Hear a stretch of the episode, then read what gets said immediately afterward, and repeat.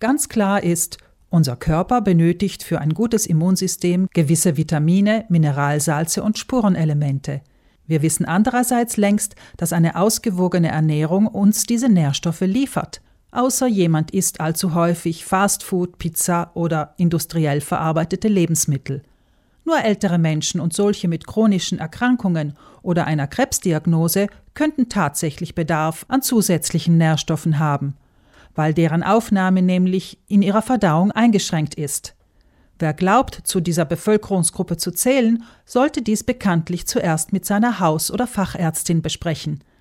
Dennoch schlucken unzählige Konsumenten aus Angst vor SARS-CoV-2 Nahrungsergänzungsmittel, im Glauben, damit das eigene Immunsystem noch besser gegen das gefährliche Virus zu wappnen – der Facharzt für klinische Ernährung Michael Koop, der in der Abteilung für Diätetik und klinische Ernährung des Krankenhauses Bozen tätig ist, erklärt, warum dies ein Trugschluss ist.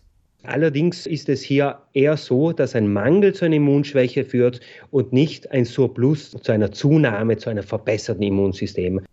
Entsprechende Informationen im Internet sind stark von der Pharmaindustrie und jener für Naturheilmittel gesteuert aber auch manche umsatzorientierte Apotheken tragen mitunter zur Fehlinformation bei, warnen Verbraucherschützer.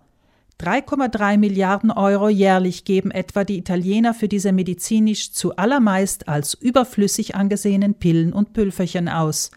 Ein typischer Mineralstoff, der aktuell vielfach zur vermeintlichen Stärkung des Immunsystems gegen das Coronavirus geschluckt wird, ist Zink bzw. dessen Salze. Cope es ist relativ selten, dass eine gesunde Person, die sich ausgewogen ernährt, die keine großen Erkrankungen hat, einen wirklichen Zinkmangel hat. Und es gibt keine wirklichen Hinweise dafür, dass eine zusätzliche Zinksupplementation unser Immunsystem zusätzlich stärkt. Zink kommt in zahlreichen Nahrungsmitteln vor, im Fleisch, im Fisch, aber nicht nur dort, sondern auch in Hülsenfrüchten, in Getreide, vor allem in Vollkorngetreide, in Nüssen und Samen, in verschiedenen Gemüsesorten, in Blattspinat, in Schokolade, in Pilzen etc. Das heißt, wir müssen hier nicht unbedingt nur auf tierische Produkte zurückgreifen. Wenn wir viel Obst, Gemüse, Nüsse und Samen konsumieren, können wir unseren Zinkbedarf ohne weiteres decken. Die Nährstoffe in den Lebensmitteln weisen zudem in der Regel eine höhere Bioverfügbarkeit auf, werden also besser aufgenommen als Nahrungsergänzungsmittel. Schon gar nicht sollten Konsumenten ihre Dosis jetzt auch noch erhöhen, denn die Nährstoffe geraten bei ihrer Aufnahme in Konkurrenz zueinander, sagt Dr. Koop.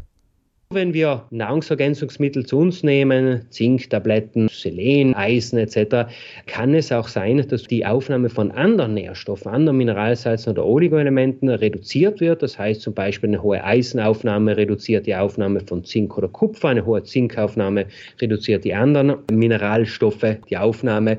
Und deshalb kann es auch kontraproduktiv sein, wenn wir sehr hohe Mengen an einem spezifischen Mineralsalz einnehmen. Vitamin C erhalten wir, indem wir Obst und Gemüse, vornehmlich von gelber oder roter Farbe, roh verzehren. Denn das Vitamin ist sehr hitzeempfindlich. Eine ausgewogene, gesunde Ernährung versorgt uns auch mit den Vitaminen der B-Gruppe, die Coop zufolge ebenso wichtig für das Immunsystem sind. Vitamin D ist hingegen ein Nährstoff, den kranke Menschen oder solche ab einem gewissen Alter tatsächlich als Vitaminpräparat zu sich nehmen sollten, aber nur die vom Arzt verschriebene Menge. Wer aufgrund dieser Pandemie die Dosis eigenmächtig erhöht, tut sich nichts Gutes, denn es führt unter Umständen zu einer Hyperkalzämie und mögliche Herzrhythmusstörungen, warnt Koop.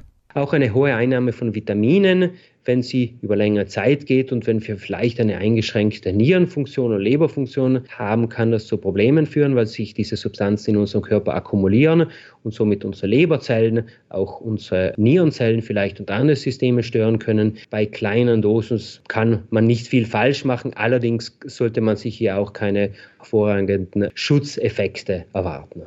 Zusätzliche Schutzeffekte für die eigene Gesundheit kann sich der Konsument vielmehr von einer beinahe täglichen sportlichen Bewegung an der frischen Luft erwarten, aber auch von einem nur geringfügigen Alkoholkonsum an maximal fünf Tagen pro Woche, den Verzicht auf Zigaretten, ein gesundes Körpergewicht und genügend Schlaf. Hinzu kommen natürlich die allseits bekannten Maßnahmen, um sich vor SARS-CoV-2 zu schützen.